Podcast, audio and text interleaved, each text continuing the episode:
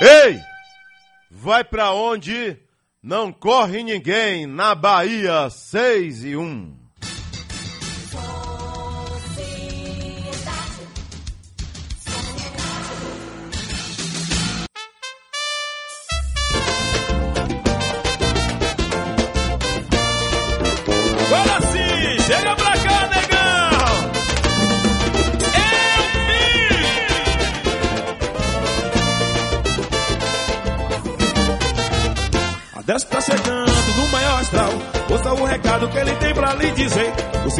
Tá de olho em você.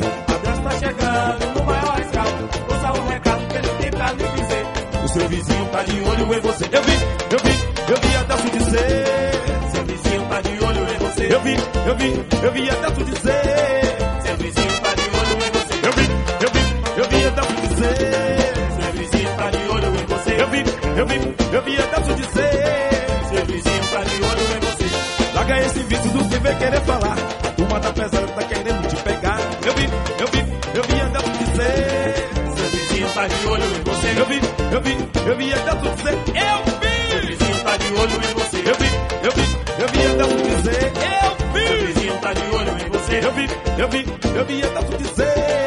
Seu vizinho tá de olho em você. Que vizinho é esse? Só arruma confusão. Fica de butuco observando os irmãos. E boca de matraca vai falar mal de você. Adelso tá avisando todo dia na TV. Eu vi, eu vi, eu vi até tu dizer. Seu vizinho tá de olho em você. Eu vi, eu vi, eu vi até tu dizer.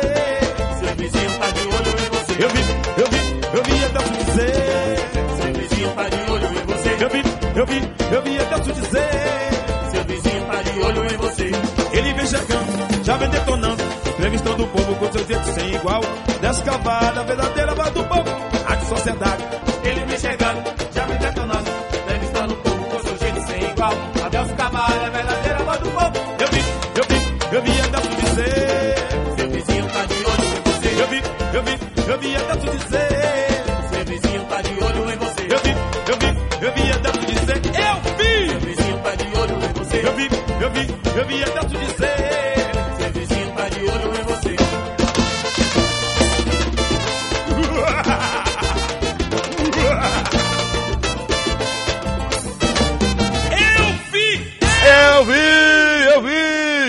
Tá de olho em você. Adelson Não corre ninguém. Bom dia, bom dia, bom dia de verdade pra você da capital baiana, bom dia de verdade pra você da minha querida e gloriosa região metropolitana. Bom dia, bom dia de verdade pra você do meu maravilhoso e glorioso interiorzão da Bahia. Alô, Tabocas do Brejo Velho!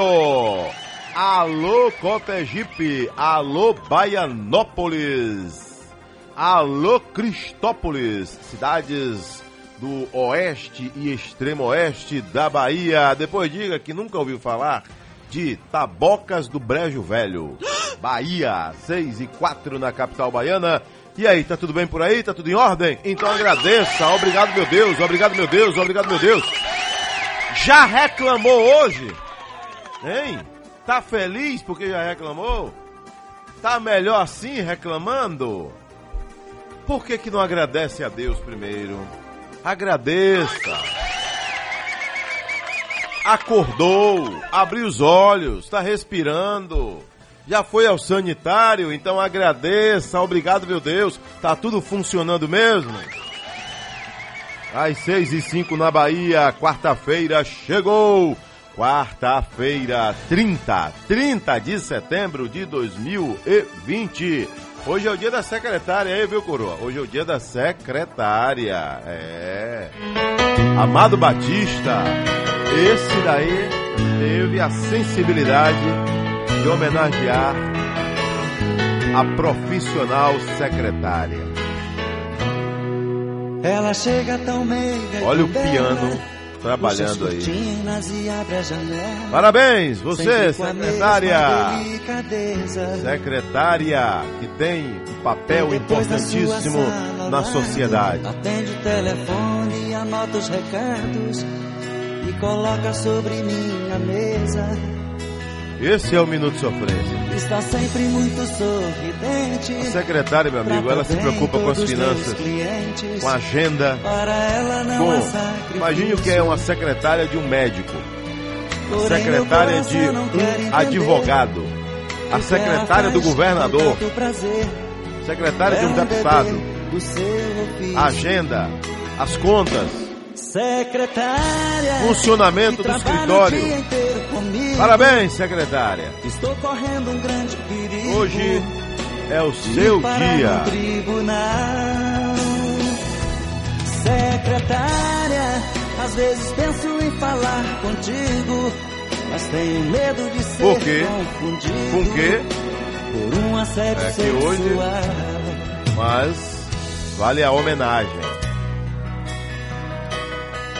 No Minuto Sofrência, o primeiro do dia. Alguém botou esse jornal aqui de pirraça. O tropeço do meu time, não vem? Alguém fez isso aqui de pirraça, eu já conheço.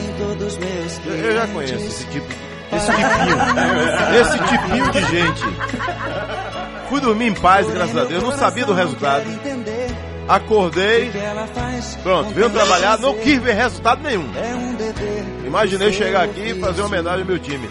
Agora, alguém pegou aqui, botou o jornal aqui, ó, já com o placar de 1 a 0. Isso não é coisa que se faça. Disco. Secretária, às vezes penso em Quem foi o pivete que fez isso mas tenho medo de ser foi? confundido. Foi você? Nosso time perdeu ontem, velho. Eu fui dormir mais cedo, não- não vi o placar. Perdeu? Ninguém viu a partida, por quê? Ah, dormiu cedo. Então é melhor homenagear a secretária. Eu pensei que ia homenagear meu time hoje, mas ele caiu do cavalo. Diz que tomou o gol. sexual. Quanto tempo? 12 do primeiro tempo? Secretária, que trabalha o dia inteiro comigo. Ei, secretária. Estou correndo. Linha grande 4. perigo. Ederson, do Engenho Velho de Brotas. Na linha 4, bom dia. Bom dia, Adelso Carvalho. É um prazerzão falar contigo. Ô, meu jovem, tudo bem com você? Tudo ótimo. Não está muito bem porque tem um cidadão aqui na ladeira da União, Sim. certo? Ele pegou mais de 20 cachorros e botou dentro da casa dele, sendo que na casa, na própria casa, vende acarajé de um quilo, Que é isso? aquele acarabará de, de, de um quilo. E aí é muito latido. É uma fedentina miserável, um lugar residencial. O nome dele é Kaique. É horrível, Adelso. Nos ajude aí. Se fosse, alô? Tô ouvindo, homem. Se fosse aqueles cachorros, aqueles cachorros que valem vários vários zeros, se fosse aqueles cachorros de mil, dois mil, três mil, quatro mil, como fui pego, né? Já tinha meio mundo de órgãos, de defensores, de não sei o quê. E esse cidadão fica lá com mais de 20 cachorros, maltratando. dizendo- Eu mandei alguns vídeos para você aí, Adelson. Eu mandei alguns vídeos para você aí. A gente não consegue ouvir uma televisão, assistir uma televisão, ouvir um rádio. É uma agonia terrível, Adelson. Nos ajude, na ladeira da União, você viu no teu vídeo do acho que é a terceira casa. Aí. E na Aí. mesma residência é uma imundice só. Imundice, onde prepara acarajé, de repente é aquele acarajé que você está comendo por aí, né? Que você. Ainda mais quem gosta de comer muito, diz que acarajé é de um quilo. Quem gosta de comer muito aí, viu, Coroa? Você que gosta de comer demais, né? Eu mesmo É, não. um acarajé de um quilo deve, deve encher, né? E se você tomar por cima dele uma vitamina de abacate, melhor ainda. Aí, aí fica bem satisfeito. Além dos maus tratos aos animais, tem a questão da saúde de todos. Né? Aí não, não tem como. Cadê a saúde da, da prefeitura? Cadê? Hein? Cadê? Cadê a Secretaria de Saúde? Cadê a Vigilância Sanitária? Cadê? Cadê? Aqui o Correio destaca a cena de cinema no bairro. Polícia abre investigação sobre roubo no Santo Antônio. Dizem que a polícia nem sabia desse roubo. Veio saber bem depois. Aqui, ó, bem na minha frente, ó. Nosso time que tomou cacete ontem em casa aí. Tudo pra invadir o G4, porque é tanto G, né? Tem G4, tem G, G6, G8, G de baixo, G de cima, é uma confusão danada. Perdeu, né? Eu não consigo acreditar nisso aqui quando eu vejo. 0 a 1 Aqui. Alô, Moacir Mototáxi. Tá caladinho, né, Moacir? Nosso time perdeu, você se esconde, né? Quatro praias interditadas. Salvador, que não é uma cidade rural, não tem zona rural, vai ter praia rural a partir de hoje. É, praia com cerca, com estaca, não definiu ainda se vai ser cerca de arame ou cerca de arame liso ou arame farpado, mas vai ter cerca, vai ter arame, ou seja, vamos ter praia rural aqui em Salvador por conta aí da desobediência. Cantagalo, Boa Viagem, Piatã e Amaralina, por enquanto. Disse o senhor prefeito que se necessitar, vai vai aumentar o número de praias interditadas. Já disse aí, tá? Uma coletiva ontem. Estações de metrô e ônibus de Salvador vão ter vacinação contra sarampo. 6 e 12 na Bahia. Quem mais aqui? A tribuna destaca mais quatro praias interditadas a partir de hoje. Quarta-feira, 30 de setembro. Bahia registra economia real de quase 6 bi em cinco anos, como parte da reforma administrativa implantada na primeira gestão do governador Rui Costa. A política de qualidade do gasto público resultou, segundo aí é, o governo, numa economia real que se aproxima de 6 bilhões de reais em cinco anos. Pressionado pelo mercado, o presidente Bolsonaro reage. Se nada faço, omisso. Se faço, estou pensando em 2022. Bem governar desse jeito nesse país, meu irmão, num inferno desse, num inferno desse, é complicado, hein? É complicado. Todo mundo quer mandar no governo, todo mundo quer dizer que também manda. É presidente da Câmara que não, que não ajuda, é presidente do Senado que quer ser o mangangão e por aí vai. Aí fica difícil governar esse país desse jeito, com tanta picuinha, com tanta picuinha nesse país. Se o cara faz, está pensando em 2022. Se não faz, é omisso. Se não faz, é, é, é, é FDP. Vai, vai com tanta baixaria nesse país, com tanta nojeira. É, o país está ficando. Ficando não, já está nojento. Viu que Glória Maria largou a muzenza? Viu? Foram perguntar para ela se ela estava arrependida, ela disse que não. Que não mesmo. Ah, negócio chato, meu irmão. Que coisa nojenta, antipática. Eu fico pensando, ô Zezinho, quantos casamentos deram certo a partir de uma paquera? Nenhum casamento surgiu a partir de uma paquera? Milhares, não é não? Milhares estão até hoje, não é não? Mas hoje, quem paquerar já sabe, né? Paquerou, cadeia. É, paquerou é cadeia para muita gente aí. Para muita gente. Paquerou, cadeia. País que tá nojento, meu. Deus é pai. Eu, que nada. Com dívida em alta, Tesouro alerta que é preciso reformas para manter confiança de investidores. Quase que eu falo o nome do time derrotado. É o nosso time, mas é derrotado. Tomou 1 a 0 e a gente não fala o nome de derrotado. Diz que perdeu na casa dele. Tem casa própria. Apanhou na casa própria, foi isso? Hum? Apanhou dentro de casa? Que é isso? Apanhou em casa? Jesus. Já que tem casa própria, então apanhou dentro de casa. Novo auxílio emergencial vai ter até quatro parcelas. pagamento começa hoje.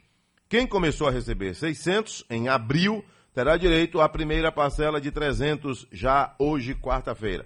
Governador entrega nova praça e equipamentos para o hospital de Coribe. Alô, Coribe! Alô, São Félix do Coribe! Alô, Santa Maria da Vitória! Alô, Oeste! Alô, Extremo Oeste da Bahia!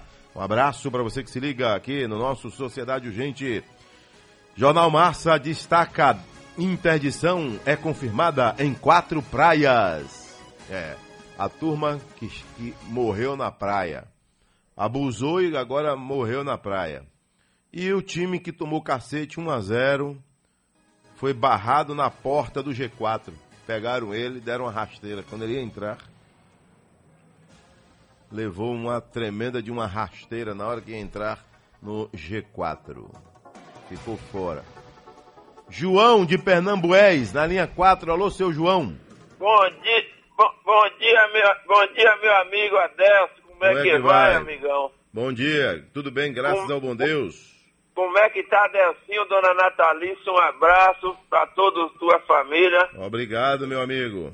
Eu tô mandando um abração pra meu pai em Castro Alves, Castro é, da. Cana Brava, Augusto, que Lá- mora na Iota. A esposa chama Zefa. Dona Dia Zefa. 7, Zefa, Josefa da Ilhota com Augusto. Opa. É, dia 7 dos, de outubro é aniversário do meu pai Augusto.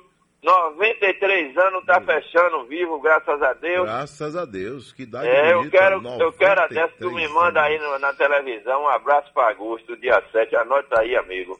Eu te agradeço. 7 de outubro, tá fechando 93 anos.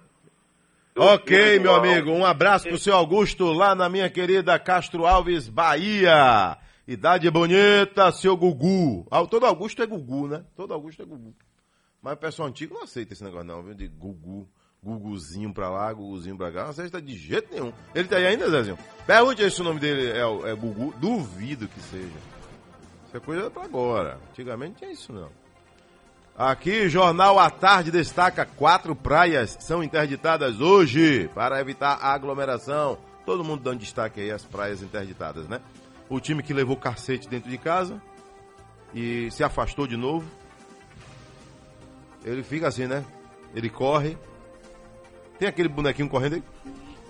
Ele corre. Aí quando chega pertinho, alguém dá um soco nele e ele volta. Aí vai, corre de novo. Aí a torcida fica alegre. Quando ele vai para entrar, aparece uma corda no pescoço. Laçam ele. Volta. Volta. Cai o número de candidatos militares e policiais na Bahia. É isso aí. A, a eleição desse ano, uma eleição bem diferente de todas que a gente já viu, né? Bem diferente de todas que a gente já viu. Agora, com relação à baderna, com relação à molequeira, isso aí não muda nada. Observe. Talvez a gente esteja ah, com a sensação de que piorou por conta da pandemia. Quem viaja um pouquinho no interior da Bahia, como eu vou, e em especial nesse período eleitoral, sabe exatamente do que eu estou falando. Entendeu? Quem vai na periferia de Salvador, ontem em alguns bairros fizeram queima de fogos. Queima de fogos parecendo que era virada de ano. Ali é o que, irmão? Candidato chegando num bairro, já tem a turma dele que fica lá só incendiando. Haja barulho. Zoada. Queima de fogos não atrai público, não? É lógico que atrai. Não, não tem aglomeração com queima de fogos? Tem. Tem tudo que você imaginar. Ninguém vai lá também se não tiver um agrado, né? Se não tiver um churrasquinho, se não tiver um copo de cerveja, se não tiver um pão com mortadela. Não vai. Vai quando tem algo que chama atenção. Na Bahia, 6 e 20, lei que aumenta a pena para maus tratos a cães. PEX é sancionada. Cães e gatos. O presidente da República, Jair Bolsonaro, sancionou ontem, conhecido como terça-feira, sem vetos, a lei que estabelece pena de 2 a 5 anos de reclusão para quem praticar atos de abuso, maus tratos ou violência contra cães e gatos. A lei foi assinada em cerimônia no Palácio do Planalto com a presença de ministros e de animais de estimação. O texto também prevê multa e proibição da guarda para quem praticar os atos contra esses animais. Deveria ser contra todos os animais, né? Em especial animais que têm a convivência com o homem, né? Em especial. Porque o que tem de gente aí que maltrata um cavalo, o que tem de gente que maltrata é, um passarinho, O cara pega um pássaro, bota no, na gaiola, sem, sem, sem água, sem comida. Isso é o quê? 400 quilômetros de vegetação na Bahia já foram destruídos pelos incêndios, segundo o Instituto Nacional de Pesquisas Espaciais, INPE. Em 2019, o fogo atingiu 90 quilômetros de extensão no estado. A maior parte está no oeste, onde fica a cidade de Barra, que combate as chamas há duas semanas. 400 quilômetros, né? Enquanto a gente está falando do Pantanal, a Bahia está sendo consumida pelo fogo. 6 e 27 agora, vamos girando o microfone de sociedade. Giro Bahia. Teixeira de Freitas, coligações registram candidaturas de prefeito e vice. Alô, Cícero Dantas, bom dia. Alô, Adelso Carvalho, bom dia a você, bom dia aos ouvintes do Sociedade Urgente. Olha, Adelson, eu quero destacar que em Teixeira de Freitas, oito coligações apresentaram os nomes dos candidatos a prefeito e a vice. O DEM apresenta o nome de Marcelo Beritardo encabeçando a chapa e o Yuri Fernandes como vice. Pelo Solidariedade, Caio Checon é candidato a prefeito e o vereador Jonathan Molar vem como vice. O PSDB lançou Martelina e o vice é Diógenes Luz. Após uma disputa judicial, o ex-prefeito João Bosco conseguiu registro de candidatura pelo PT e o vice é o Jácio Dantas. O atual prefeito Timóteo Brito é candidato à reeleição pelo Progressistas e a vice é Tatiane Ruas. Pelo Partido União Popular, o candidato a prefeito é Pablo Francescoli e o vice Rafael Joseph. O Partido Trabalhista Cristão lançou Teila de Jesus e seu vice é Cirlando Nascimento. E o PROS apresentou Xandão Júnior para prefeito e Raquel Pi como vice. De Teixeira de Freitas, Cícero Dantas, correspondente a serviço da rádio Sociedade da Bahia. Giro Bahia. Oferecimento: Governo do Estado. A Bahia contra o coronavírus. Valeu, Cícero Dantas, às 6 horas mais 28 minutos na Bahia. Tem novidade para você, motorista de aplicativo. Tem novidade para você que é usuário de aplicativo. Já está disponível em 12 estados do Brasil e acaba de chegar na Bahia. Mob Brasil, o primeiro aplicativo de mobilidade brasileiro. Você, motorista, paga só 15% de taxa e você que é passageiro ganha 15% na primeira corrida além de ter a menor tarifa no deslocamento.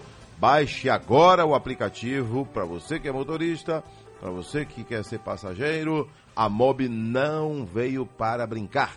Chegou para cuidar de você, motorista, e você, passageiro, sem exploração, sem sambarilove, sem enrolação. Mob Brasil, mais confiança, mais segurança. É do Brasil, é nosso. Baiano que é baiano, vai de Mobi. 6 e 29 na Bahia. 6 e 29. Agora vamos girar o microfone de sociedade mais uma vez. Giro Bahia. Vamos agora a minha querida Juazeiro. Diz que a prefeitura quer recorrer de uma decisão de suspensão do processo seletivo de quê? Pra quê? Dalmir Campos, bom dia. Oi, Adelson, bom dia para você, bom dia para quem está ligado no Sociedade Urgente. A primeira vara da Fazenda Pública de Juazeiro concedeu liminar determinando a suspensão de contratação dos candidatos aprovados em um edital da Prefeitura. Os funcionários seriam contratados em regime temporário. Os nove servidores do município teriam contratação de dois anos, podendo ser renovados por mais dois anos, e seriam alocados nas secretarias de administração, Saúde, Educação e Juventude e também a Secretaria de Desenvolvimento Social, Mulher e Diversidade. A Prefeitura de Juazeiro, em nota encaminhada à imprensa, afirma que vai recorrer da decisão e diz que as etapas do processo seguiram as normas previstas na legislação. Ainda de acordo com a nota, o concurso foi realizado para suprir necessidades excepcionais e urgentes das secretarias que vem trabalhando na linha de frente no combate à Covid-19. Aqui na região norte, aqui na região norte, Céu Claro, com máxima de 35 e mínima de 23 graus. Tomer Campos para a Rádio Sociedade da Bahia. Giro Bahia. Oferecimento: Governo do Estado. A Bahia contra o coronavírus. Agora na Bahia são 6 horas mais 31 minutos. Por falar em Juazeiro, por falar em Teixeira de Freitas, por falar em oeste da Bahia, sul do estado, extremo sul. Né? Graças a Deus. Obrigado, meu Deus. Obrigado, meu Deus. Voltou o transporte intermunicipal em toda a Bahia. Graças a Deus. Pedi aqui várias e várias vezes, entendia que não era necessário mais continuar né, com a suspensão do transporte intermunicipal e finalmente o governo do estado agora autoriza o transporte em todo o estado da Bahia. Todo o estado da Bahia. Até semana passada, o governo tinha liberado mais algumas cidades, chegando a 303, ficando 114 de fora. E agora, pronto, englobou todo o estado da Bahia. Quero dizer que o transporte intermunicipal, né, quem conhece um pouco a Bahia sabe o que eu estou falando, esse estado gigantesco da nação, né, estado gigantesco. E graças a Deus, a Bahia é um mundo dentro do Brasil. Né? E muita gente, mas é muita gente mesmo, só tem um meio de transporte, que é o intermunicipal. Cidadão sabe que a Bahia é interligada pelo transporte intermunicipal. Não é todo mundo que tem condição de ir de carro, não é todo mundo que tem condição de voar. Não é todo mundo que tem condição de pegar um voo para Barreiras, para Vitória da Conquista, para Ilhéus, para Porto Seguro, para Feira de Santana. Não é todo mundo, a gente sabe disso. Né? E o transporte intermunicipal, ele tem um significado muito grande, né? É cultural, né? É cultural. Transporte intermunicipal, ligando as cidades do interior do estado. Isso é muito, muito gostoso. Tem gente que gosta. Eu já viajei inúmeras vezes de ônibus. Tem gente que gosta de viajar de ônibus. Viajar de ônibus tem uma magia toda especial, né? Tem gente que não viaja de avião por nada. Uns por medo e outros porque gostam da viagem de ônibus. É, tem, existe uma tradição viajar de ônibus, entendeu?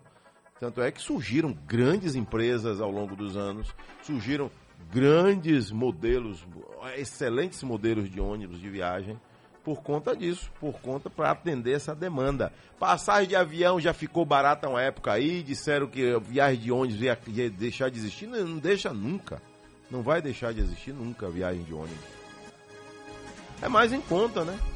Entendeu? Existe uma interação.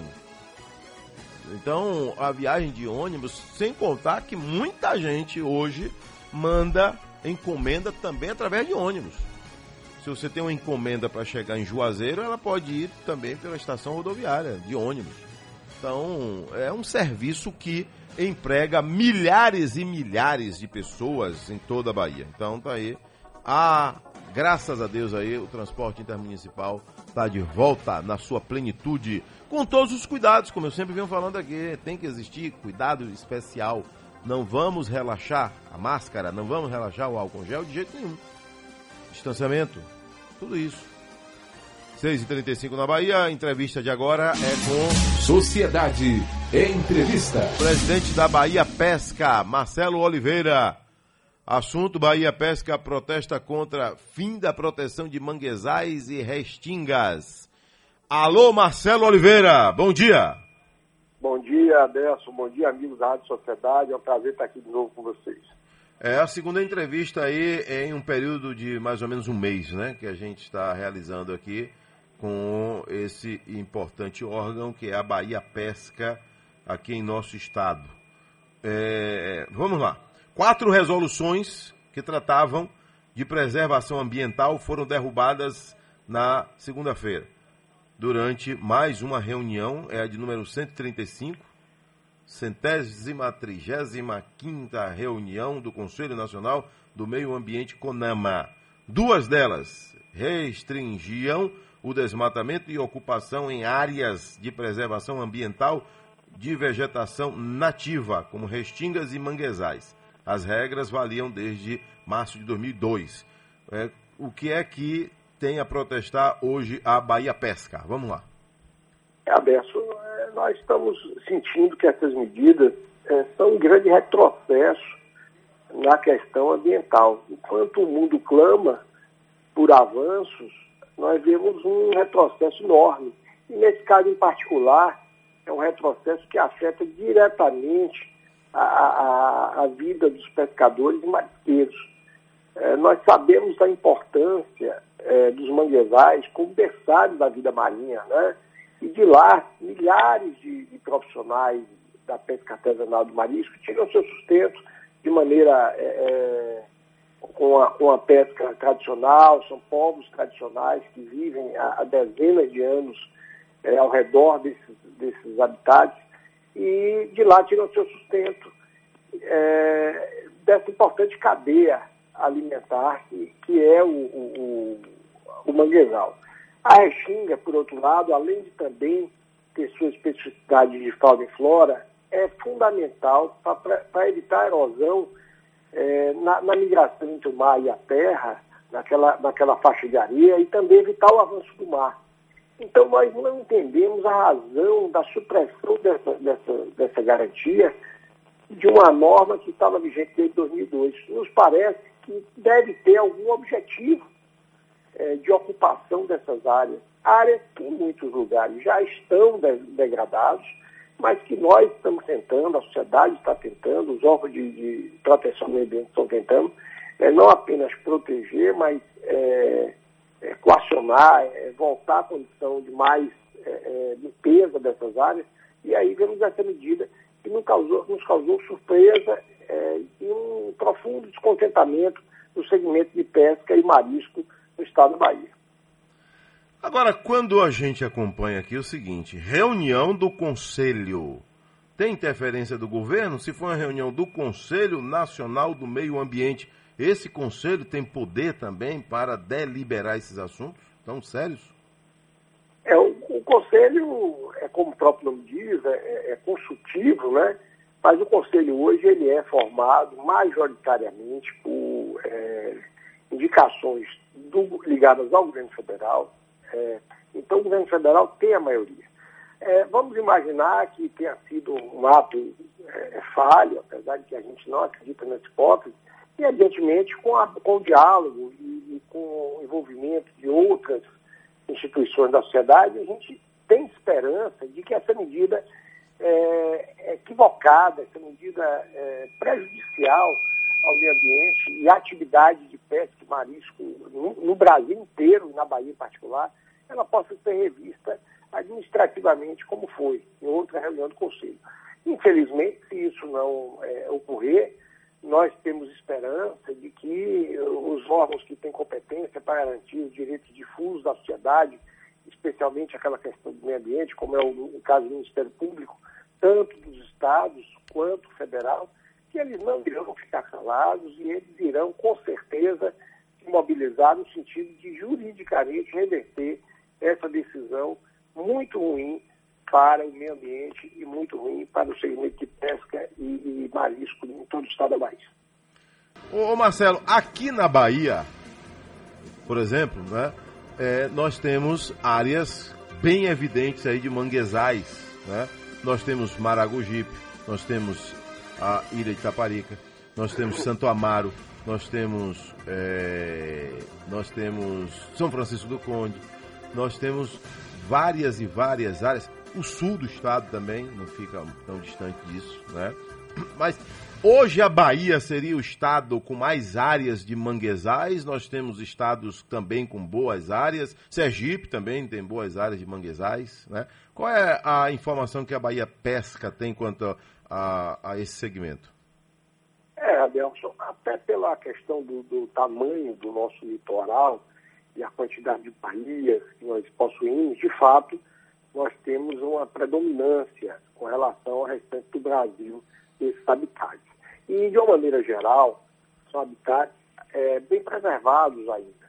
É, não, não, não, não, se esqueça que o pescador e marisqueiro que vive e trabalha é, próximo desses locais é o maior defensor porque ele sabe que daí provém o seu sustento, provém a sua vida. Né? Então a integração entre o homem e a natureza, nesse caso, costuma ser muito boa.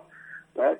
Então aí só aumenta a nossa preocupação, porque nós estamos falando também de uma ameaça no estilo de vida. Agora, só complementando, Adelso, aquilo que você colocou, de fato, o Conselho teve essa decisão de esdrúxula, adotada segunda-feira, mas a Justiça Federal do Rio de Janeiro, em decisão liminar, já suspendeu a reunião do Conselho.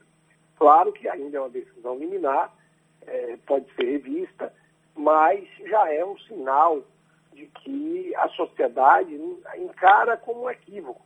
E o que nos deixa mais é, preocupados e, de certa forma, é, surpresos é que é dessa, dessa dissonância entre ações do governo federal nessa área que não, não são acolhidas pelo, pela sociedade. Né? Então, a sociedade se vê obrigada a recorrer à justiça, recorrer ao Ministério Público, para poder fazer valer direitos é, é, que são arraigados já na, na, na, nossa Constituição, na população, né? a preservação do meio ambiente e o direito à vida. Então, estamos vivendo esse momento preocupante. E isso deriva muito, Adelson e caros ouvintes da, da, da Rádio Sociedade, é, e até de uma, de uma hegemonia que o governo tem colocado nesse órgão. Quer dizer, era um órgão para ter uma participação mais plural, participação maior da sociedade, e hoje é, você tem uma presença muito maior do governo federal, é, é dominando, digamos, o órgão e dirigindo suas, é, suas ações. Né? Nem sempre de uma forma que a sociedade entende como adequada. Agora, o estado da Bahia, o que, é que tem feito aí para preservar seus manguezais, independentemente de decisões nacionais? Nós, primeiro, nós temos uma, uma competência é, residual, digamos assim. Né? Você tem a competência federal para legislar sobre isso e, e, depois você entra com a competência estadual e até municipal na questão de meio ambiente. Então nós não temos a capacidade de promover leis que, é, digamos assim, que extrapolem as leis federais. Elas podem complementar. Né? Mas, de uma maneira geral, os órgãos de defesa e proteção é, ao meio ambiente do Estado, a FEMA, o INEMA, têm atuado muito forte. Claro que todos nós tivemos aí é, um, ano, um ano corrido, digamos, atípico. Primeiro, você se recorda bem, no ano passado foi aquele crime ambiental, até hoje sem explicação, do, do óleo nas praias, né? que, que mostrou o quanto esses biomas são frágeis vulneráveis e o quanto afetou a pesca artesanal e o marisco em todo o litoral do Nordeste, deixando, deixando milhares de, de, de famílias ter o seu sustento e até com risco à sua saúde, porque eles se alimentam da, daquele material, da, da, daquilo que eles extraem ali da, da, desses habitats, e que não, não, se, não se tinha certeza que estavam não contaminados. Em seguida, é, é, nós tivemos aí o Covid, que também, evidentemente, atrapalha as ações é, é, nessa área, mas a Bahia Pesca tem acompanhado sempre as iniciativas aí da, da FEMA e do INEMA, é, no sentido de preservar esse ambiente. Para você ter uma ideia, Adelson, enquanto nós fazíamos a coleta de peixes e mariscos para poder fazer análise através do laboratório da UFBA, né, para ver a, a qualidade desse alimento, se estava contaminado ou não, a, a Secretaria do Meio Ambiente e o INEMA estavam coletando amostras de água, amostras de areia, justamente para também ter essa notícia de contaminação. Então, nós fazemos monitoramento, nós, eh, o órgão, o INEMA faz a fiscalização. Evidentemente, se você tem leis que afrouxam, que reduzem a proteção a esses ambientes, dificulta a atuação dos órgãos de proteção que ficam sem o respaldo legal para agir de maneira mais efetiva. Às 6 horas mais 50 minutos na Bahia, ouvinte Sociedade, estamos entrevistando Marcelo Oliveira, ele é o presidente da Bahia Pesca. Ô Marcelo, eu me recordo muito bem que a Bahia já teve inúmeros eventos no Parque de Exposições, eventos lindíssimos, inclusive né, depois tiraram, não sei porquê, a Feira do Interior. que eu tive a honra de ir lá algumas vezes, alguns anos. Era uma feira lindíssima com cidades do interior da Bahia e da região metropolitana que vinham, né? E lá estava fortemente o trabalho da Secretaria de Agricultura, é, mais recentemente Bahia Pesca, eu vi lá. Né? Só que agora o governo do estado está aí, explodiu essa notícia que o governo pode vir a vender o Parque de Exposições de Salvador, o que está causando uma revolta muito grande aí, inclusive da agricultura familiar, já que o Parque de Exposições de Salvador, ele consegue mostrar a maior feira da agricultura familiar da América Latina é, para todo mundo, aqui em Salvador. Né? Bahia Pesca vai reagir, Bahia Pesca vai entender que é, tem que é, caminhar junto com o pensamento do governo do Estado. O que é que pensa a Bahia Pesca? Adelso, é, veja, nós somos um órgão da estrutura do governo do Estado. Evidentemente não podemos ter uma atitude é, distoante, não teria lógica. Não pode se né? rebelar, então. Não, não é questão de rebelar, é, é questão de aderência mesmo. Nós trabalhamos em, em uníssono, inclusive a empresa dependente, é, e, e somos aderentes. Nós entendemos que a agricultura familiar é prioridade desse governo. No caso específico de pesca e marisco, por exemplo, nós fazemos sempre, além de dar apoio às comunidades tradicionais, nós ajudamos na, na questão de transporte, logística, isso ao longo de todo o ano, é, para que eles possam se mobilizar em feiras regionais, etc. Nós promovemos historicamente o Santo Pescado. Este ano, com o Covid, isso não foi possível, mas ano que vem, com fé em Deus, nós iremos retomar isso e, fa e fazemos isso nas nossas instalações, terminal pesqueiro, etc. Então, não exatamente lá no, no Parque Exposições. Esse assunto, de fato, eu soube, como você também, pela imprensa, é, nós somos vinculados à Secretaria de Agricultura, ainda não conversei com o secretário. Agora, você, existe, pelo que eu pude perceber da fala do governador, existe alguma lógica, porque, afinal de contas, você imagina o seguinte, é uma área nobre, que está hoje, na prática, subutilizada, limitada a muito poucos eventos, e que isso poderia, de fato, promover é, o desenvolvimento daquela região, gerando mais emprego e renda. Isso é importante para Salvador. Agora, como você bem diz, é, nós, é, nós deveríamos ter um outro espaço, talvez menos central, porque isso, inclusive, facilitaria a logística da, da, vinda de pessoas do interior, de material, de animais, etc., é, que fosse numa área menos nobre, não dificultando o desenvolvimento daquela área para outras atividades mais adequadas à área urbana e é, elegendo uma outra área, evidentemente é, não tão no centro, mas não tão, tão longínqua, que fosse mais adequada para um novo parque de exposições que viesse, inclusive, a ter uma performance me melhor. E, afinal de contas, assim como as empresas é, são formadas pelas pessoas, não seria a mudança de, de localização física que iria diminuir o brilho e a força é, das nossas tradicionais feiras, que são tão bem realizadas e você também colocou. É, o Estado, eu ouvi uma época aí, alguém sugeriu, bom, poderia ser as margens da rodovia federal, BR-324, entre Salvador e Simões Filho? Sim, por que não? não é? Um parque de exposições aí nesse trecho importante da cidade, como você disse bem, até para a logística, né? o que não é bem-vindo é um momento desse encerrar completamente as atividades de um parque de exposições em Salvador, que existem milhares e milhares de pessoas carentes não estou falando só carente no, no sentido financeiro, falando carente de, de, conhecimento. O povo da capital ama a roça, e é todo mundo que tem né, uma fazenda, um sítio, uma roça, de amigos ou sua própria, para ir. As crianças adoram eventos no parque de exposições, as crianças ficam felizes. Professores, técnicos, profissionais da área que grandes cursos já foram realizados no Parque de Exposições. Agora, ele foi abandonado praticamente, foi largado lá. Né? É, há, antes havia uma ideia de se construir lá um, um local para diversos eventos. Isso não vingou. Né? Ah, vai ser um local para multi-eventos.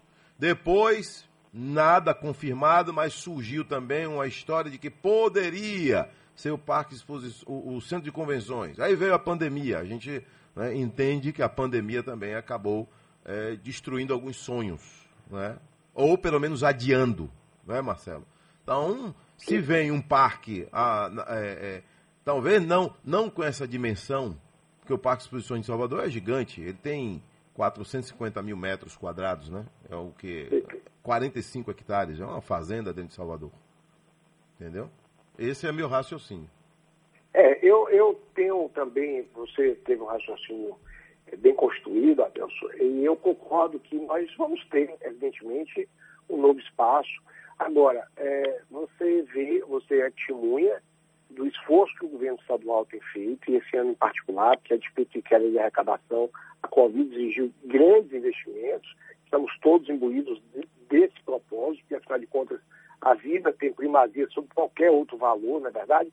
Agora, é, há uma, uma, possibilidade, nós estamos vendo o crescimento do agronegócio no Brasil inteiro, e inclusive, e na Bahia em particular, o esforço aí da SEAG muito grande é, do governo do Estado para apoiar a atividade, e eu tenho certeza que o setor é, do agronegócio é, poderia e certamente irá, em parceria com o governo do Estado, é, arrumar uma solução para que nós tenhamos um parque de exposições é, pujante e ainda melhor do que o parque que estava já com menos atividade e numa área talvez mais inadequada. E vamos, vamos, é, vamos juntar esforços para que isso aconteça e consigamos ter ainda aqui na região metropolitana de Salvador um parque de exposições para nossas feiras de, de alcance é, nacional.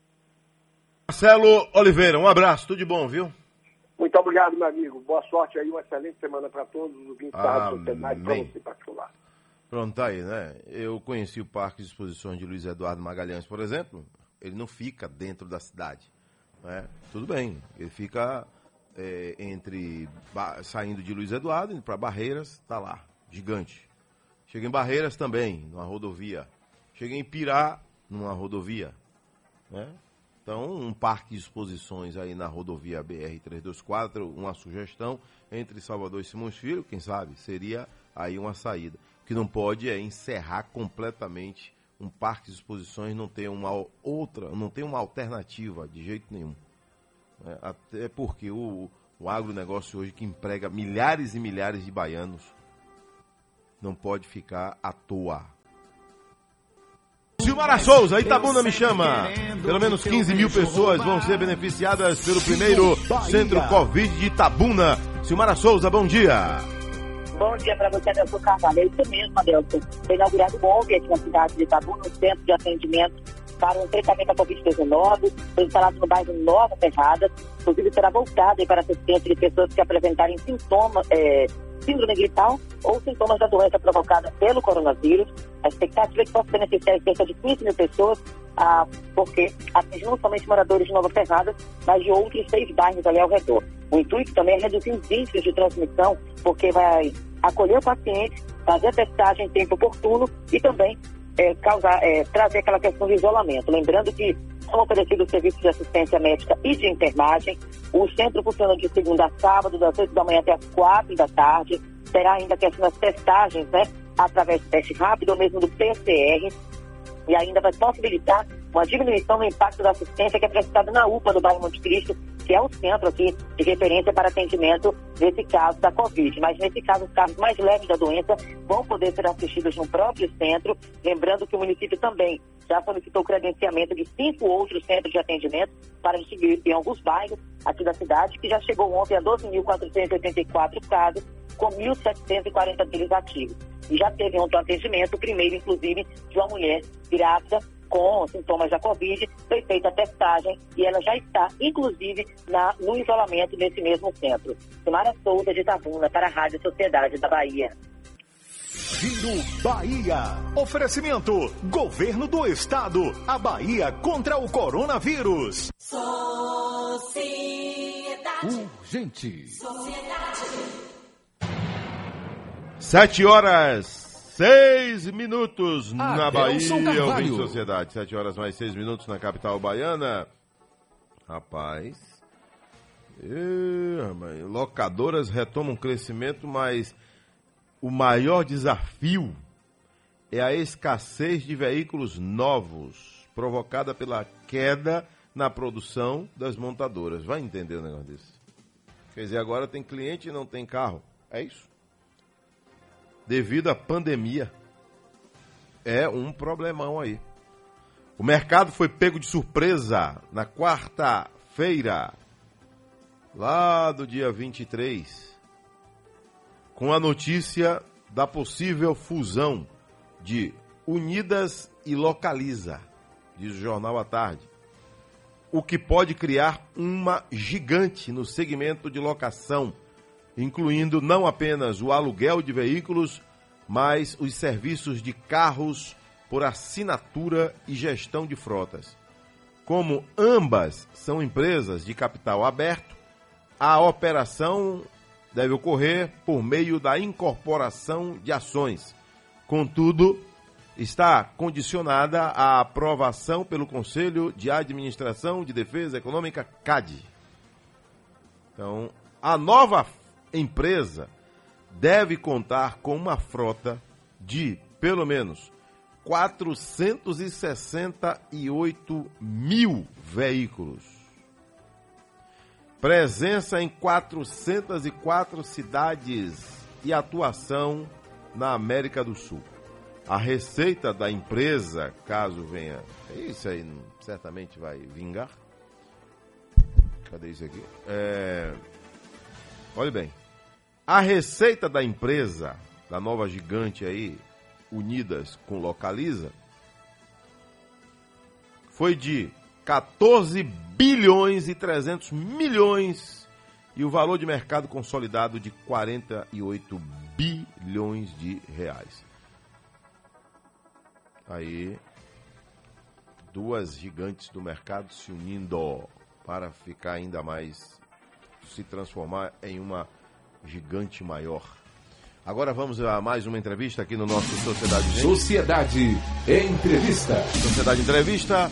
Hoje, deputado federal Antônio Brito, do PSD, vai falar aí das ações do mandato e das ações na frente eh, de apoio às Santas Casas de Misericórdia. Deputado Antônio Brito, bom dia. Bom dia, bom dia, Adelson. Bom dia a todos os ouvintes da nossa Rádio Sociedade, Sociedade Gente. Bom dia, portanto, a todos que estão nos ouvindo nesse momento. Deputado, eh, vamos iniciando aí, falando um pouquinho de política, né? Essa política 2020, né? Política 2020 que o senhor não é candidato, né? O senhor que ocupa. Já está no terceiro mandato, deputado? Terceiro mandato, deputado federal. Terceiro mandato. Parece que foi ontem, né? O primeiro mandato, Parece né? que foi ontem. É. Parece é muito trabalho, a gente vai passando o mandato assim, quando vai vendo, terceiro mandato. E foi rápido. Em mandato. 2010 a gente trabalhou muito, temos trabalhado muito agora, principalmente na área da saúde. Meu foco tem sido muito na área da saúde, Adelson. É. Ô, ô, deputado, mas o senhor, não sei se era da sua vontade, ou do seu grupo político, ou de alguma pressão externa, mas sempre, sempre surgia seu nome para prefeito de Jequié. Né? Sempre, sempre tinha aí alguma conversa nesse sentido. Ó, Antônio Brito pode ser candidato a prefeito de Jequié. Antônio Brito, que é bem votado em Jequié, tem uma proximidade muito grande com Jequié, né? tem laços familiares né, em Jequié. Mas- por que, que não vingou? Não, o senhor entende que na Câmara Federal, o, o- como mandato de deputado federal, é muito mais forte do que ser um prefeito de Jequié, por exemplo? Eu sou apaixonado por Jiqué, assim como sou por Salvador. Eu nasci em Salvador, sou filho do ex-prefeito de Salvador, Edvaldo Brito. Também meu nome sempre surgiu como pré-candidato a prefeito de Salvador e a pré-candidata a prefeito de Jiquié. São duas cidades que eu tenho muita força. Minha esposa nasceu em Jiquié. Eu me apaixonei por Jiquié. Eu tenho cuidado de Jiquié. Tenho trabalhado muito por Jiquié. E tenho trabalhado muito por Salvador. Eu fui secretário de Assistência Social de Salvador. Eu fui... eh, Toda a minha vida foram nessas duas cidades.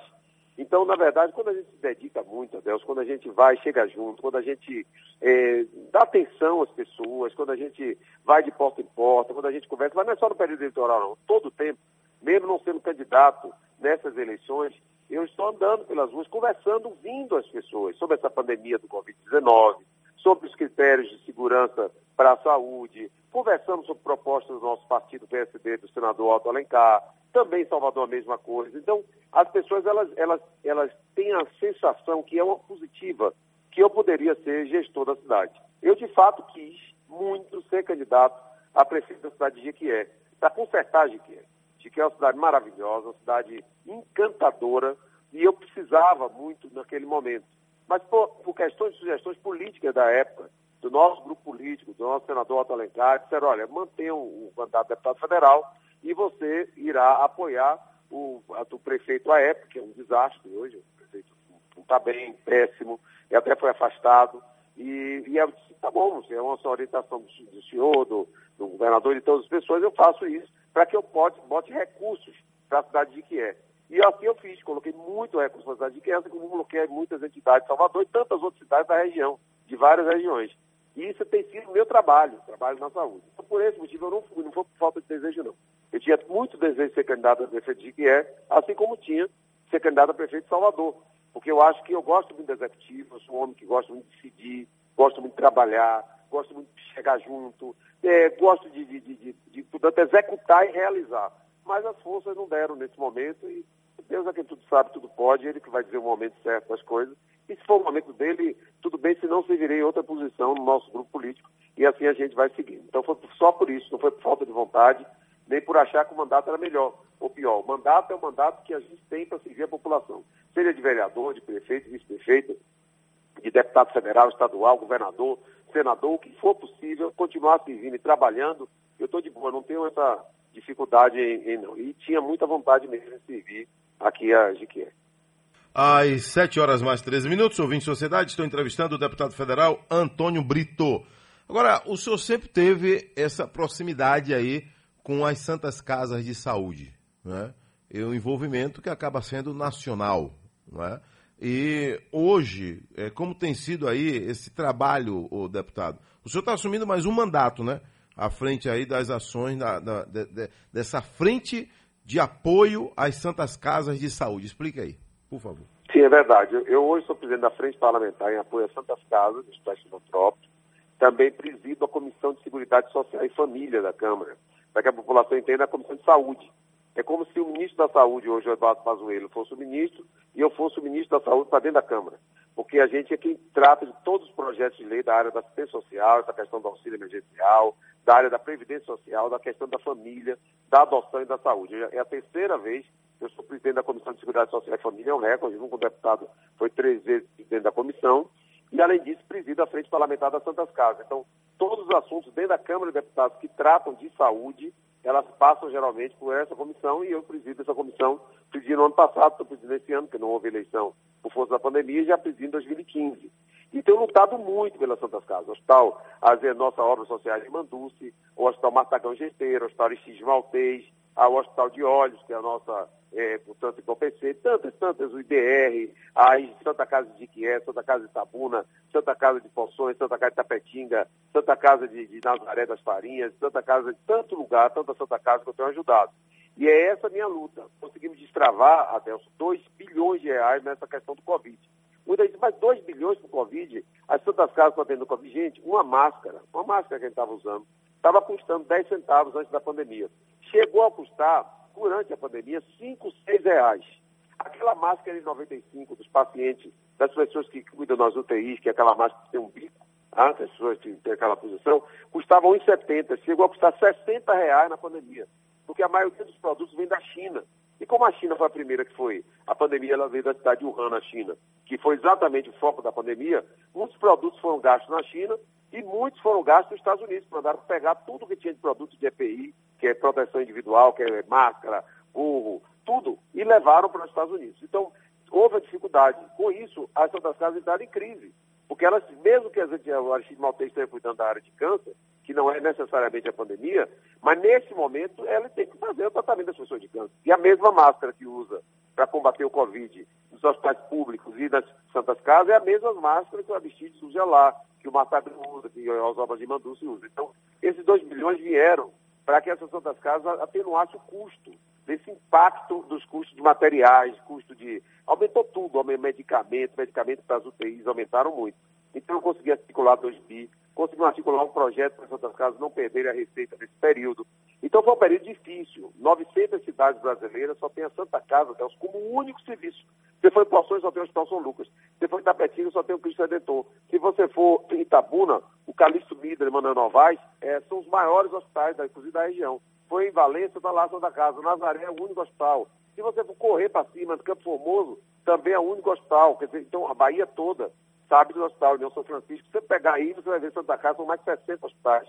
Que tanto na Feira de Santana com o Dom Pedro Alcântara, que é um hospital muito forte, que tem acelerador linear, então é muita, muito hospital, muita Santa Casa que a gente tem ajudado na Bahia no Brasil. Então, por isso, eu, eu fui junto, não faltei às sessões da Câmara, estive lá no momento difícil, ia de carro, ia com medo, lógico, não peguei Covid, graças a Deus me protegi, botei máscara, álcool em gel, distanciamento que pude, é, no período difícil, a gente está lutando pela vacina, Delcio, eu estou lá na única, na comissão do coronavírus, já estive visitando a Fiocruz para poder buscar essa vacina que tudo indica que chega em dezembro, é, o IFA da de Oxford, e também fui no Butantan para buscar a vacina, né, lutando em São Paulo, é, que é a parceria com a vacina é, Sinovac, que é a vacina chinesa.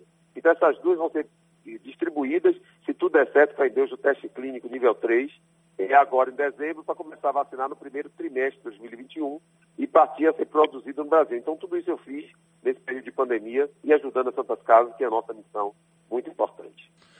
Agora, deputado, é, o senhor falou aí que inúmeras cidades só tem a Santa Casa de Saúde como único hospital, né? E há casos também que o maior hospital da cidade, quando tem outros, o maior hospital é, é o Hospital da Santa Casa, né? Como o senhor citou aí, algumas cidades da Bahia, exemplo de Itabuna, né? Que os maiores são da Santa Casa de Saúde. Agora, deputado, existem algumas queixas, né? Como é que a gente consegue resolver essas queixas de empresas terceirizadas, né? Empresas terceirizadas que, ou empresas terceirizadas não, hospitais que são administrados pela Santa Casa ou pela Fundação José Silveira. O senhor poderia é, explicar uma coisa uma coisa, outra coisa outra coisa, para que até a gente não cometa algumas falhas, deputado? Bom, vamos lá. Então, na década de 2000, o governo do Estado, prefeituras, até o governo federal, criou um programa é, chamado Organizações Sociais. E aí não é só a Fundação Silveira, tem as obras sociais de Manduce, ah, tem várias outras instituições, a época Hospital é, São Rafael, que chama, portanto, Monte Tabu, tinham várias entidades, o Hospital Martagão Gesteira, é, que é a nossa Liga Álvaro Bahia contra a Mortalidade Infantil. É, o que é que é isso? As entidades sociais, elas fazem mais barato. Por que elas fazem mais barato? Porque geralmente são entidades mais econômicas do que as empresas.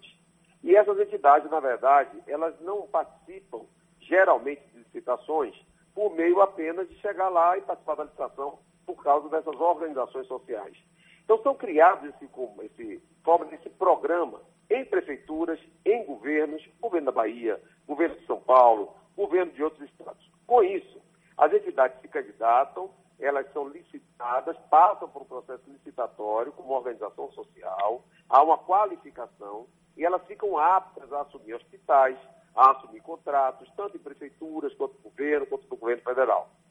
É claro que a entidade ela tem a sua vida. Então, por exemplo, uma entidade, um hospital, uma entidade que tenha é uma Santa Casa, que tem aquele hospital, que tem os seus funcionários do hospital, ao assumir aquele hospital que é do governo, da prefeitura, do governo federal, esta entidade passa a gerir uma unidade de terceiro, mas ela passa a gerir com funcionários no CNPJ daquela entidade.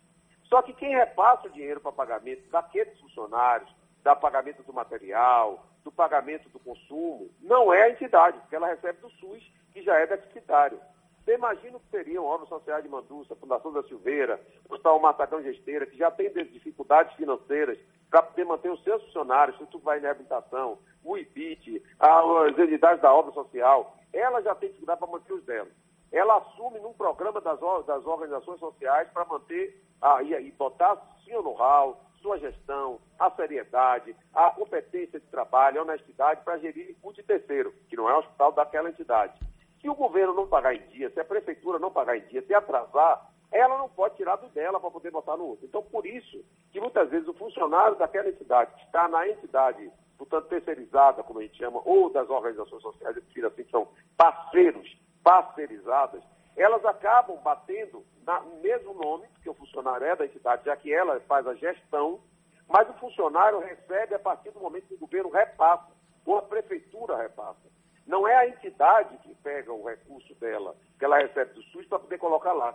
Então, por isso, muitas vezes, o salário dos funcionários da entidade, portanto, que atendem ao SUS, que atendem as pessoas que estão lá trabalhando, está em dia, mas o salário que está sendo feito nos hospitais e nos contratos da prefeitura, do governo, do governo federal, para ah, os seus hospitais, suas estruturas, ele fica em atraso exatamente porque há esse descasamento do atraso. E eu quero deixar claro isso. Muitas vezes, ah, mas, mas atrasou uma semana, atrasou 15 dias, às vezes não é isso. Às vezes a entidade vai em banco, toma dinheiro para se endividar, às vezes tem uma, duas, três faturas atrasadas.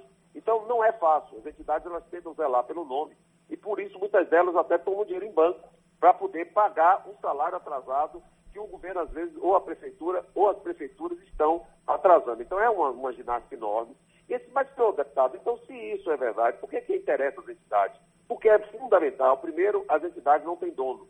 As obras sociais de Mandúcio não têm dono, o dono é a Bahia. Eu quero parabenizar a Maria Rita pelo excelente trabalho. A Fundação da Silveira não tem dono. O Hospital Aristide Malteiro não tem dono. O Matagão de Esteira não tem dono. São entidades que vão passar a vida toda, a vida toda. A Fundação tem 83 anos, as obras sociais de Mandúcio tem mais de 60, o Aristide Malteiro tem mais de 60, a Liga Nova Bahia, se não me engano, tem 50 anos. Então vai passar por gerações. E quem são, na verdade, os grandes parceiros dessas instituições? O governo, as prefeituras, é o Estado. O Estado, como eu digo, poder público. Por isso, é obrigação dessas entidades servir. Também é claro que isso deixa recurso para que as entidades possam manter as suas atividades sociais. Então é fundamental para a Matagão Gesteira, que administra, por exemplo, o Hospital, Clé- é, o Hospital da Criança em Feira de Santana, ela está hoje organizando, porque isso gera recursos para manter as obras do, do nosso Hospital Matagão de Esteira. É muito importante para as obras sociais de Mandus, que administra o Hospital de Ireceu, do- Dourado Sobrinho, em várias outras unidades também. A Fundação Silveira, que administra é, o Hospital de Itaparica, também. Então, é fundamental que isso seja é, um programa muito importante com entidades sérias que trabalham, que atuam e que fazem, portanto, um excelente trabalho. Essa é a resposta. Por isso, uma coisa é uma coisa, outra coisa é outra coisa. Os funcionários das entidades recebem pelo SUS, que é o programa das entidades, ou por convênios, ou até particular, esses são a folha da entidade. E os funcionários, que a gente chama terceirizados ou parceirizados, dos programas das organizações sociais com governo e prefeitura, como tem várias unidades UFAs na Prefeitura de Salvador, como tem várias unidades que estão, portanto, às vezes, aí sendo administradas, se não me engano, a Zé Silveira administra a UPA Barris, tantas outras administram outras UPAs, isso são feitos exatamente dentro daquela posição. Tem outras entidades, GH, tantas outras, que são filantrópicas, têm outra posição, não são tantas casas, mas são entidades filantrópicas que podem também estar nessa situação de ter o seu salário é, atrasado daquele funcionário que está ali, porque não há o repasse do ente pagador. Então essa é a, a conversa aberta, clara. É claro que as entidades não querem atrasar. Se ninguém vai querer atrasar, por que vai querer atrasar o salário de funcionário? O funcionário está lá trabalhando, isso é uma luta grande. Então é fundamental que as Santas Casas, hospitais e essas entidades estejam sempre lutando, tomando dinheiro em banco para poder manter em dia não só salário, não férias, tudo que às vezes fica atrasado.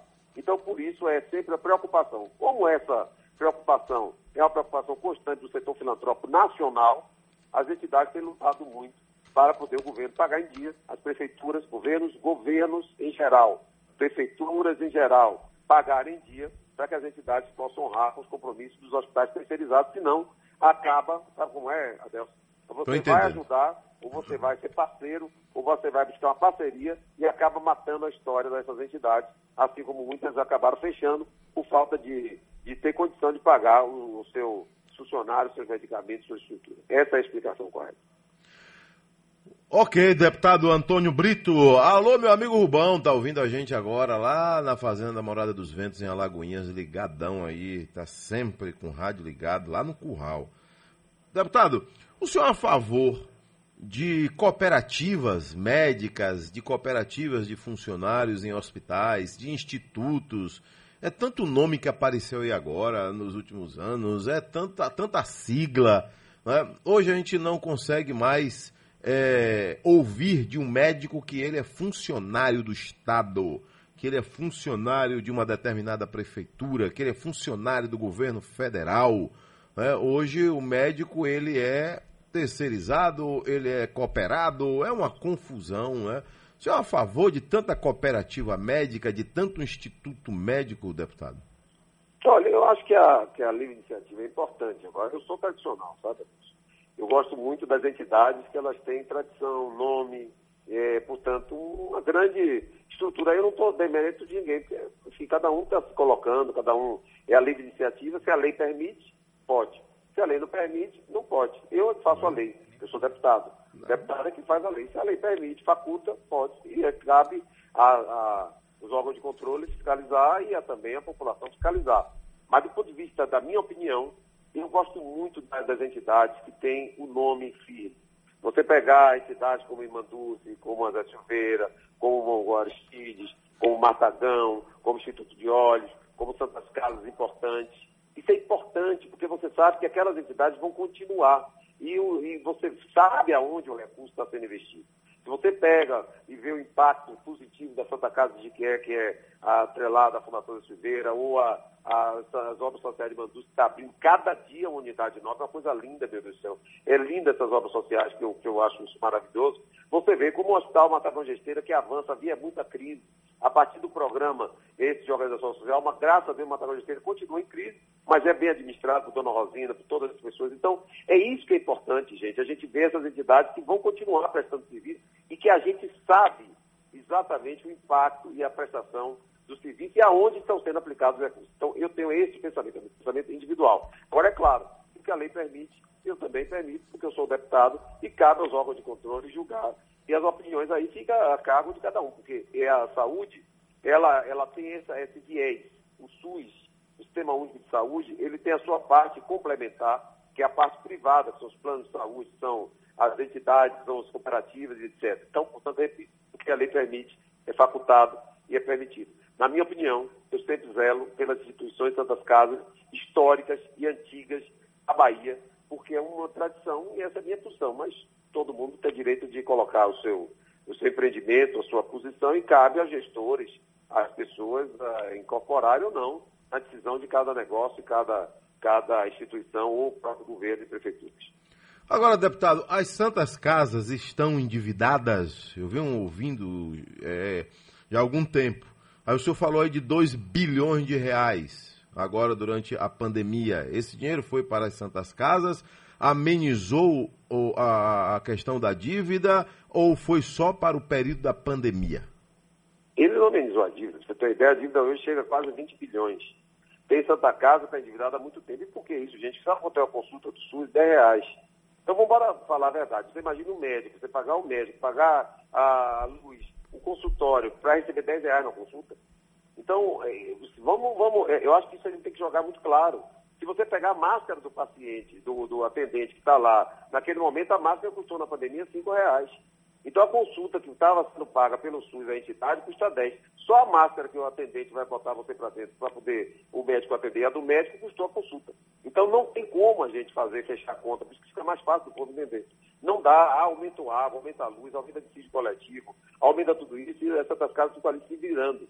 É, e, e, vai buscando. Claro, quando você pega a Santa Casa, o Hospital Santa Isabel, que também, que é a Santa Casa da Bahia, que também tem gestão de unidades, que gere e faz a gestão da, do Hospital Municipal, quero também parabenizar o trabalho da Santa Casa da Bahia, do Hospital Santa Isabel, pela gestão do Hospital da Prefeitura de Salvador. Você está vendo aí, a Santa Casa tem 400 e tantos anos, veio de 1549. Ora, uma entidade que vem de 1549, a Santa Casa da Bahia, a obra de Manduce, a Fundação, o Aristides, o Matagão, você está vendo aí a dificuldade que é para manter. É claro que com boa gestão, com eficiência, você vai segurando ali a onda, porque não é fácil, não. Mas é só você fazer conta. Pega aí, gente, 10 reais. E se você for para cada outra coisa, você vai vendo a dificuldade que se tem. Mas as Santas Casas, por missão, elas têm que atender ao SUS. E também por lei. A lei exige que as Santas Casas façam 60% dos seus atendimentos ao SUS, 40% para privado. Então, elas podem complementar. Você diz, ah, mas a Santa Casa tem plano de saúde. A lei permite. A lei permite que você complemente em plano de saúde. Só que aí, Adelson, tem muita Santa Casa no interior que só é um hospital. Como é que ela vai ter plano de saúde se ela é 100% SUS? As obras sociais de Mandu são 100% SUS. 100% SUS. Não tem outra coisa no Aristide Maltês 100% SUS. Então, isso é importante a gente ter, que é exatamente a entidade que se dedica aos hospitais públicos administrados de forma privada.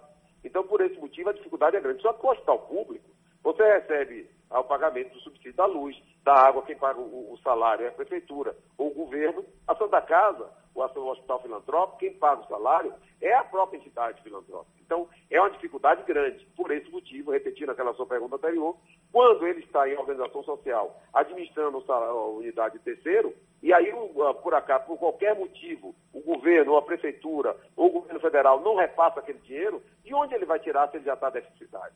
De onde ele vai tirar se ele já está de mala pior do lado de cá? Então, o dinheiro que nós buscamos do Covid, que parece 2 bilhões muito, mas são 2 mil hospitais. Não foi dinheiro só para essas entidades, não. Foram para 2 mil Santas Casas, hospitais no Brasil inteiro. 2 mil Santas Casas. Então, se você pegar 2 bilhões, parece muito, mas foi para 2 mil Santas Casas. Só a Santa Casa de São Paulo levou muito, porque é a maior Santa Casa da América Latina. É a maior, são 10 mil funcionários da Santa Casa de São Paulo. Santa Casa de Porto Alegre, Santa Casa de Rio de Janeiro, Santa Casa de tantos lugares receberam esse recurso, que eu lutei para todo o Brasil. Então não é 2 bi, um recurso grande, é quando se divide no Brasil inteiro, esse recurso chegou para poder atenuar ali aquele, aquela dívida e aquela crise imediata com o aumento dos insumos e dos custos da época do Covid. É claro que ah, vai continuar tudo direitinho, até porque eh, vai ter que prestar conta desse dinheiro. Eu, inclusive, falei com o ministro Pazuello, ministro da Saúde do governo federal, eu conversei com ele, pedindo a ele que botasse não só o CGU, o TCU, toda a questão do Tribunal de Contas, com o Ministério da Saúde, junto com o CONAS, que é o Colégio, Colegiado de Secretários de Saúde dos Estados e, e CONASEMES dos municípios, para poder sentar junto com a Confederação das Santas Casas Nacional, para poder fechar um modelo de prestação de conta para que possam ser fiscalizados esses recursos. Não é recurso para jogar lá e fazer de qualquer jeito, não. Tem que prestar conta do dinheiro que chegou, prestar conta direitinho, que assim, dinheiro público chegou, presta conta. E essa é a nossa luta, é nosso trabalho, a gente tem feito isso aí muito. Espero que seja muito bem aplicado a recursos, porque nesse momento elas, essas Casas, não podem fechar. Deputado, abrindo aqui um parêntese, né? É, sem falar só de saúde. Cidadão seu Eber, de Cações em Jaguaripe, está pedindo ao senhor para conseguir uma, uma é, através de emenda parlamentar, a construção da orla. Seria o porto lá, é, a chegada de Cações, em Jaguaripe, que é vizinha de Valença. Segundo ele, vai gerar muito emprego. O senhor que tem ligação forte com Valença por conta aí da Santa Casa de Saúde, deputado. Bom, primeiro, é, essa pergunta é muito importante, porque o foco do meu mandato sempre foi Santas Casas Saúde.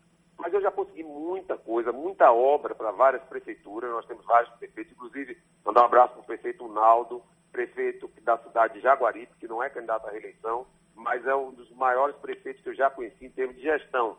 Jaguaripe é uma cidade que eu gosto muito, Cações, Pirajuí, Mutá, toda Barreiras, toda a região ali, já consegui muito calçamento, calçamento para a Rua da Linha, para a Rua G, para rua, para tanto lugar, para a Rua do Gueguê. Pra, a gente arrumou muito a cidade de Jaguaripe, foram mais de 7 milhões de reais em emendas parlamentares para Jaguaripe. É uma cidade que eu gosto muito, tanto ali como Maratuípe, como tantas cidades ali, Nazaré. Então, não só a área de saúde, não, gente. Eu fui o primeiro deputado federal a colocar emenda, por exemplo, para segurança pública, para compra de viaturas na cidade de Jequié, viatura para a Polícia Militar, para compra de viatura para a Polícia Civil, ah, para poder estruturar a área de Tapetinga, cidade também muito importante da Bahia. Nós colocamos base. Para Salvador, a gente tem estruturado muita questão aí na área social, para entidades sociais, para assistência social. Então, não é só saúde. Eu faço muita coisa, pavimentação, é, até aí o, o Pia de Jaguari caiu, Adelson. O, o Naldo me ligou, a gente foi, fomos ao secretário Marcos Cavalcante, foi o nosso governador Rui Costa, pedimos, o Pia foi refeito, Pia da sede, porque era, terrível aquele Pia, imagina, derrubou no, no, verão, foi uma coisa terrível, graças a Deus não houve vítima, a gente estruturou, a gente arrumou o Pia, também de Tapari, que a gente tem trabalhado muito na área da saúde, na área de pavimentação, então gente, a gente tem trabalhado em todas as áreas. É claro que a visibilidade do meu mandato, o deputado da saúde, o presidente da Comissão de Saúde, o presidente da Frente Parlamentar das Santas Casas, as pessoas, é, essa pergunta foi muito interessante. Imagina não ser só saúde, não. Eu sou um deputado federal. Eu coloco verbas para praça, coloco verbas para investimento no turismo, para tudo que se possa pensar, para escolas, para o que for necessário. Mas, ah, na verdade, as pessoas têm essa visualização. Então, obrigado pela pergunta. Eu vou ver aí, portanto, é, com o prefeito o que é está acontecendo para a gente dar uma olhada. E Jaguaripe é uma cidade que eu tenho muito carinho, porque em 2010 foi a única prefeitura que eu tinha para me eleger. Você imagina, Adelson. Eu não tinha nenhuma, só Jaguaripe foi uma prefeitura que me abraçou e até hoje tem sido muito bem gerida aí pelo Naldo. Parabéns, Naldo, e saúde aí. Só uma prefeitura em 2010, foi? Só, só uma prefeitura. Imagina, eu tive 70 mil votos só com uma prefeitura. Era o povo, as entidades, as creches, a paz, as pestalozes, todo esse povo que gosta de mim, as santas casas, hospitais, todo mundo pedia voto, pedia, pedia ajuda, porque sabia que eu ia chegar lá e ia cumprir com o que eu vinha com feito. Né? Eu sempre fui, fui um defensor da área social. Só tinha uma prefeitura, foi Jaguari. Depois hoje tem mais, tem mais de 20, mas naquela época eu tinha uma. Então é por isso que, na verdade, a gente acaba tendo essa força da saúde, que foi o que eu me propus. E é bom a população sempre ver isso. O deputado tem que chegar, se eleger e continuar a fazer o que ele se propôs. Porque senão, como é que você chega lá e faz outra coisa? Então eu faço para todas as áreas, mas é fundamental a, sempre a bandeira da saúde. Deputado, é, a chegada das policlínicas no interior do estado, não é?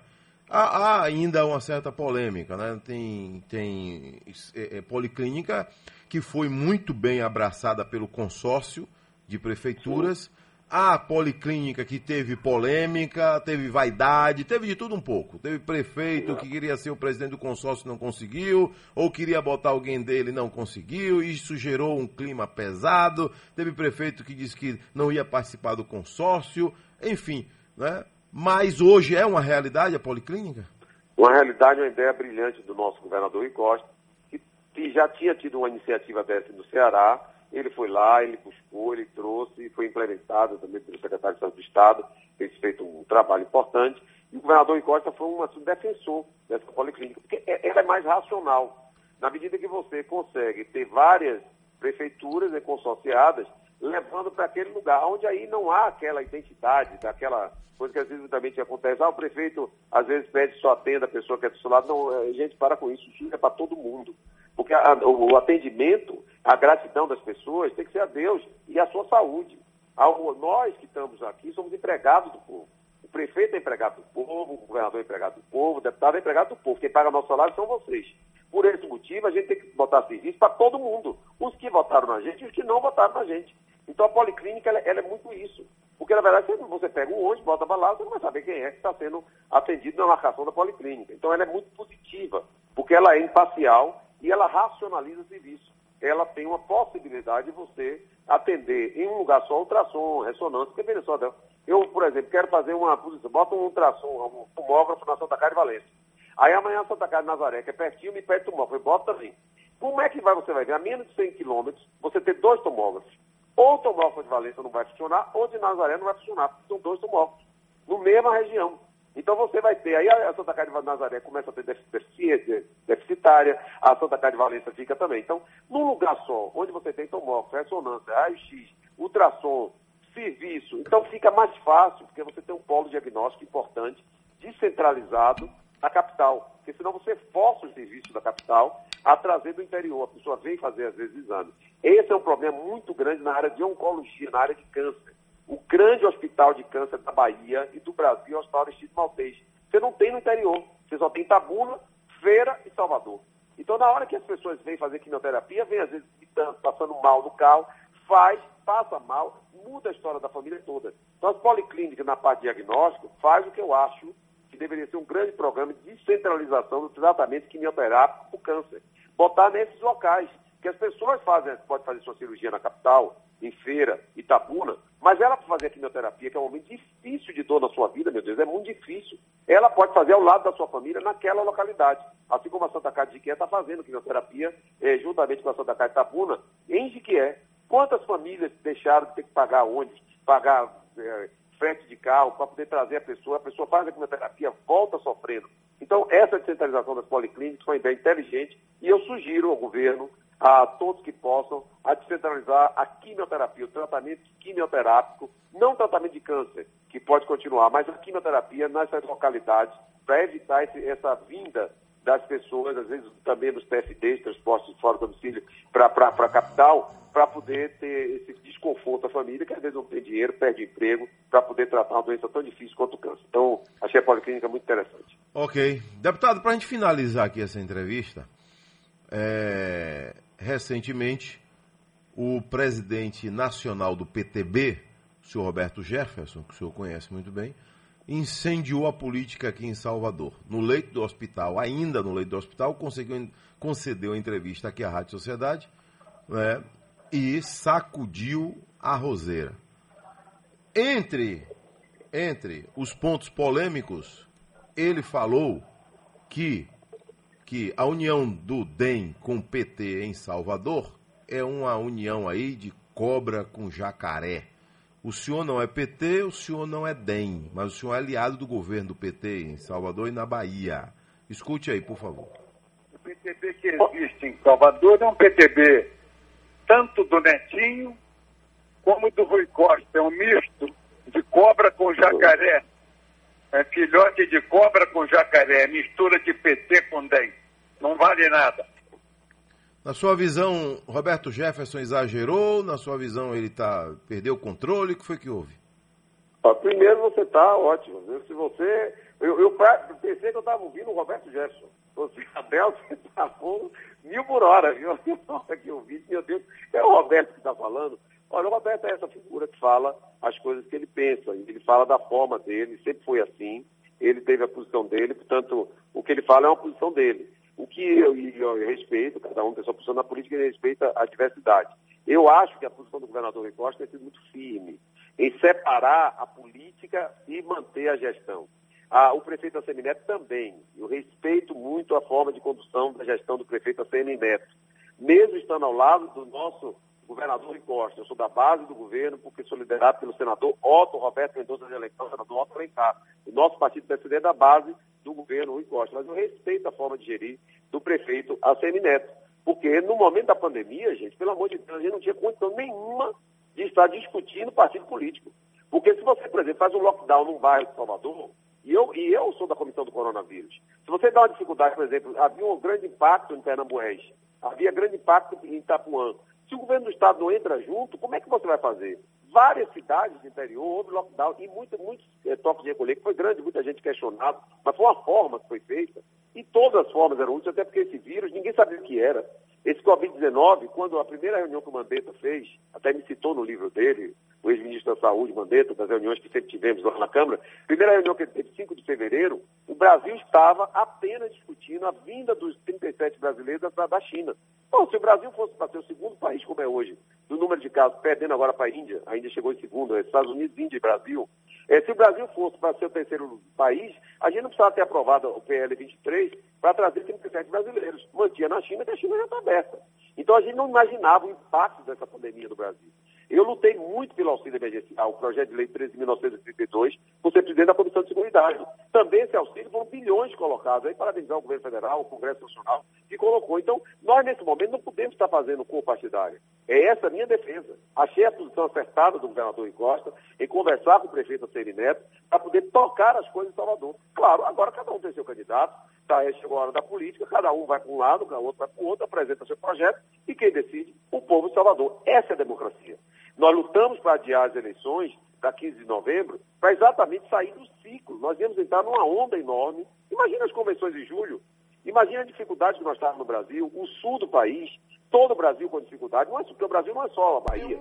O Rio Grande do Sul, Santa Catarina e Paraná estavam no ápice em julho, por causa do frio. Então você imagina, ápice da, do Covid-19. Então, gente, a gente tem que ter cuidado apenas de colocar, mas eu defendo a posição como foi feita do governador e do prefeito. Deram um exemplo para o Brasil um exemplo da forma democrática de agir no momento de gravidade, no momento de pandemia. Aí não é PT e DEM, é o governador do estado eleito pelo voto popular que tem que governar para todos e o prefeito que foi eleito pelo voto popular que tem que governar Salvador para todos. E é assim que tem que ser. Agora, no período eleitoral, aí é PT de um lado, DEM do outro, PSD, cada um com o seu grupo, e a gente vida que segue. E depois das eleições, vai okay. ter um governador, vai ter um prefeito, um vice-prefeito e vereadores para cuidar das autoridades municipais de cada cidade da Bahia. Deputado Antônio Brito, um abraço, tudo de bom, viu? Assim que passar mais essa pandemia aí, vamos marcar uma entrevista de maneira presencial, o senhor aqui no nosso estúdio, ok, deputado? Perfeito. Fica com Deus, um grande abraço, obrigado um grande a todos da sociedade, esse programa sociedade urgente que a gente fala, é, é isso aí, é aberto, o mandato é livre, e a gente tem que falar mesmo, a Delta é mil por hora, firme, puxa, e vai, e cobra. É isso mesmo, nós temos o mandato para poder servir a população. O mandato não é de Antônio Filho, o mandato é da Bahia. São 39 mandatos de deputado federal, hoje eu ocupo um deles e tenho a obrigação de prestar conta do meu mandato e de servir a Bahia. Fica com Deus, Salvador e toda a Bahia, estamos firmes. Continuamos a luta aí pela nossa saúde. Um abraço. Está aí, deputado federal Antônio Brito. Atenção, Pau da Lima. Atenção, bairros vizinhos. Atenção, São Marcos. Atenção, Castelo Branco. Atenção, Dom Avelar. Sabe o que vem aí? Baianão Móveis de Pau da Lima. Inauguração 8 de outubro. 8 de 8 de 2020. Inauguração Baianão Móveis com todos os protocolos, com todos os cuidados. Mas vem aí uma importante loja para servir Pau da Lima e bairros vizinhos. 8 do 10, melhor dizendo, 8 do 10, porque 8 do 8 teve inauguração também. Chegou, chegou o Baianão em Dias Dávila, chegou o Baianão em Alagoinhas, e aí agora 8 do 10, Baianão Móveis de Pau da Lima. Valeu! Vem aí o balanço geral com João Calil. Tá tudo bem com você, Calil? Graças a Deus, disse ele. É, diz que o dedo já tá doendo que tá apertando o botão do F. Você viu?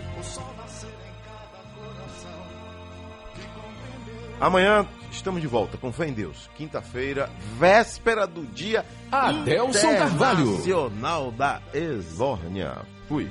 Existe uma outra vida além, e assim,